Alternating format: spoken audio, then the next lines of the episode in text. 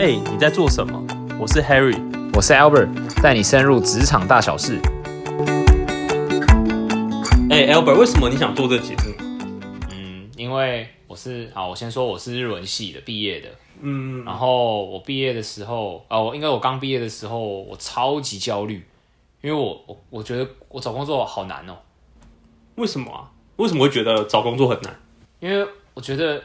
我就在想，我那时候日文系我刚毕业，我就只会日文啊，我什么都不会啊。台湾大家一堆人都会日文，那啊没有啊，没有，台湾没有一堆人会日文，我不会。哎，好像有点道理。啊，来继续说。没有啊，然后我就觉得很多有别的科系的专业的人，然后他们也会去学日文。那相较之下，我根本就没有任何竞争力，所以那个时候，哦，我真的是超级痛苦。我每天早上，我早上起床就是一直写履历，然后找一些相关的工作，在一零四上面找一些我觉得哦好像可以做的工作，就丢丢丢丢丢，然后就睡觉，然后隔天再起来，再再然后觉得哦没有收到回复，是不是我履历写的不够好啊、然后我就继续改，改完然后再丢丢丢丢丢，然后每天都过这样生活，超级痛苦。嗯所以感觉好像刚刚的过程中，其实也会因为这样的焦虑而开始否定自己，对不对？嗯嗯啊，你大学的你你是念什么？你应该说你大学的时候有没有遇到类似的事情啊？我大学有没有遇到类似的事情？呃，因为我大学之前是念教育相关科系啦，那就是通常会念就是教育类的科系的时候，有个梦想都是希望说，诶，可以当老师嘛。那那我们就因为嘛，就是师培法规定啊，那其实就是一定要先修完师资培育课程，然后考完教师检定，到学校实习半年，那你才可以真正的拿到教师证，成为合格教师。所以我们其实一开始好像也没有真的到这么焦虑，因为我们就很明确说，大学出来就一定要去考教检，然后去实习。那好像真的是到我实习完、当完兵之后，才在认真的去思考，说我到底未来在哪，然后那时候才开始在焦虑。可是所以这样，至少老师的工作应该算蛮好找的吧？是蛮好找的嘛？因为如果你们都毕业不会太焦虑的话，哦，没有没有没有没有没有，老师的工作很难找，要求难找，超难，好不好？哦，你看现在就是大家都知道嘛，就是少子化。那其实老师每年多少就是师培生毕业，哇，那这样子其实已经供过于求啦。那你有看最近不是前阵子有很多学校陆续有因为营运不善开始倒闭嘛？那所以其实老师真的是一个目前来说相对困难的一个职业啦。如果真的在求职上，对啊，只是中间的这个过程会让我们觉得其实成本很高，但是报酬其实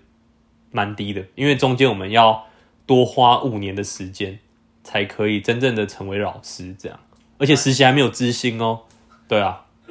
跟护理师一样嘛。哦对，护理师，我在敬重护理师，护理师辛苦了。那像那你你到大学，你面临到应该说你知道了，当你意识到这个问题的时候，那你有没有去向谁请教，还是你要想办法怎么样解套？哦，我倒是在，其实我我的这样子的未来的焦虑，其实是在我实习学校实习的过程中。那其实我当时候本来是想要继续当老师，所以我那时候也考了师范大学的一些研究所，那其实有录取，但因为我自己本行是。因为老师嘛，所以我本行是辅导老师。那我那时候有其实请教辅导主任跟学校心理师，他们其实都建议我说，我可以在我的专业继续去呃深耕升职下去，就是可以去念个心理智商研究所，让我这个专业可以就是发展的更好。对，那我这样子未来的发展就不不一定受限于学校，我其实可以服务到更多的人。所以我觉得，哎，那个时候是给我一个契机，所以我毅然决然的就决定去报考智商研究所。对啊，所以我会觉得辅辅导主任、学校同事、心理师这些人是我就是生命中那一段路程的贵人啊。对啊，等下这边补充一下，你说你的专业是指你教育你在教育系的时候还有分的细项吗？你的专业是指什么？哦，对，就是我们，因为你要成为一个老师，那如果你念的叫做教育系，或对，那这个时候你要教什么，你就必须要找一个专长，例如说数学啊、地理、历史、英文、公民这些的，你可以去用这个专长去加修你的学程，教育学程，你才可以成为那一科的老师，然后那一科的教师证。哦，所以我当时候的专长是辅导活动课。好，那好，那拉回来，就是你，所以照你刚刚说的，就是你有去请教一些心理师啊，还有其他的同事的建议，所以听起来应该是直接问怎么样，请教在职或者是已经在就业的其他的，不管是朋友还是前辈好了，从他们那边得到一些提点或者是一些建议上面，应该会对你未来的想象会更可以凝聚一点，就会让你知道你更下一步好像怎么走会比较好。嗯，我觉得这一点我倒是蛮认同，就是人生的路上其实也蛮多时候需要一些重要的人给你一些建议跟一些支持，或者是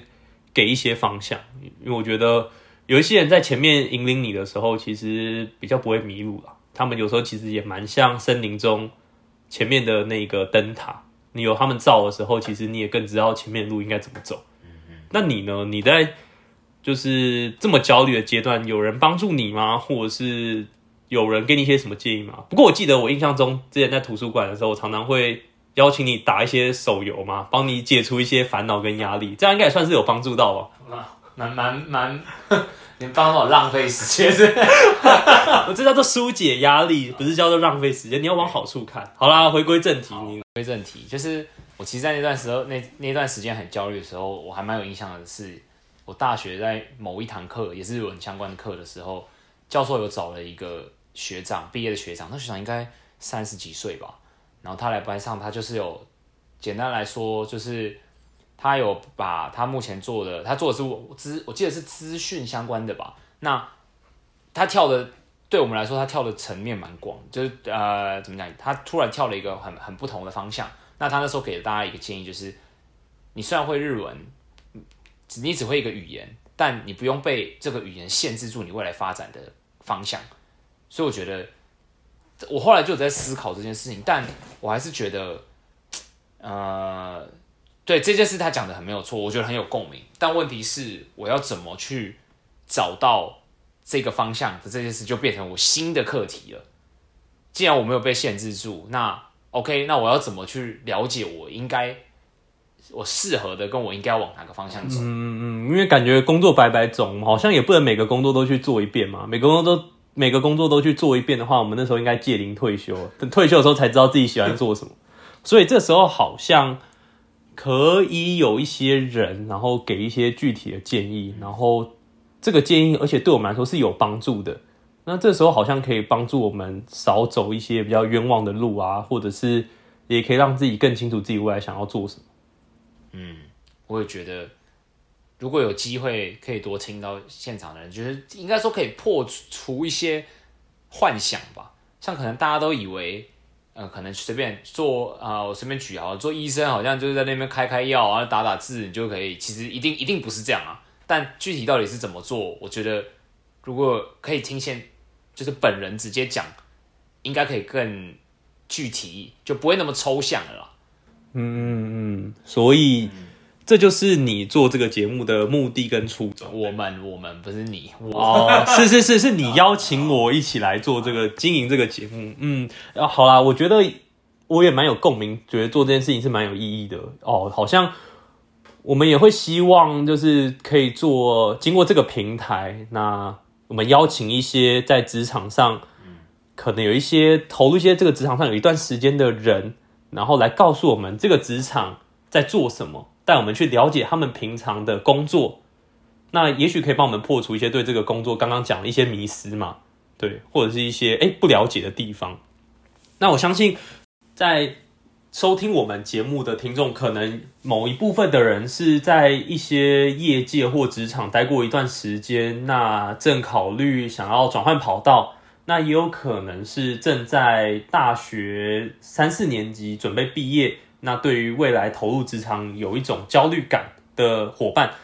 那我们也会希望，就是透过我们的这个平台、这个节目，可以邀请一些在职场上。相关经验的人啊，或者是一些职场工作者，跟我们分享他们的故事，或者是他们的工作内容，那也可以破除一些我们对于职场的迷失。我这边我想重新讲一次你刚刚说的话。那我我也我也把我的理念，我也说一次我的理念好了。就是其实因为我真我就是切身体验到了这种恐惧跟焦虑感，所以我觉得如果可以透过这种方式，举例来说，未来我们去访谈每个呃业界中不同不同的人啊，那可以让听众更更知道怎么样规划自己的未来。我会觉得这是一个，我会觉得这样对我来说是一个蛮大的成就感的吧。如果可以帮到任，不管可以帮到怎么样的人。不敢说对于大家有多大的帮助，但我们希望可以透过这个节目，也许可以带给你们一点启发跟想法吧。那这就会是我们做这个节目最大的初衷跟我们的热忱。好啦，那希望我们的正式的第一集可以顺利的顺产，应该可以吧？好，哎，你在做什么？我们下次见，拜拜。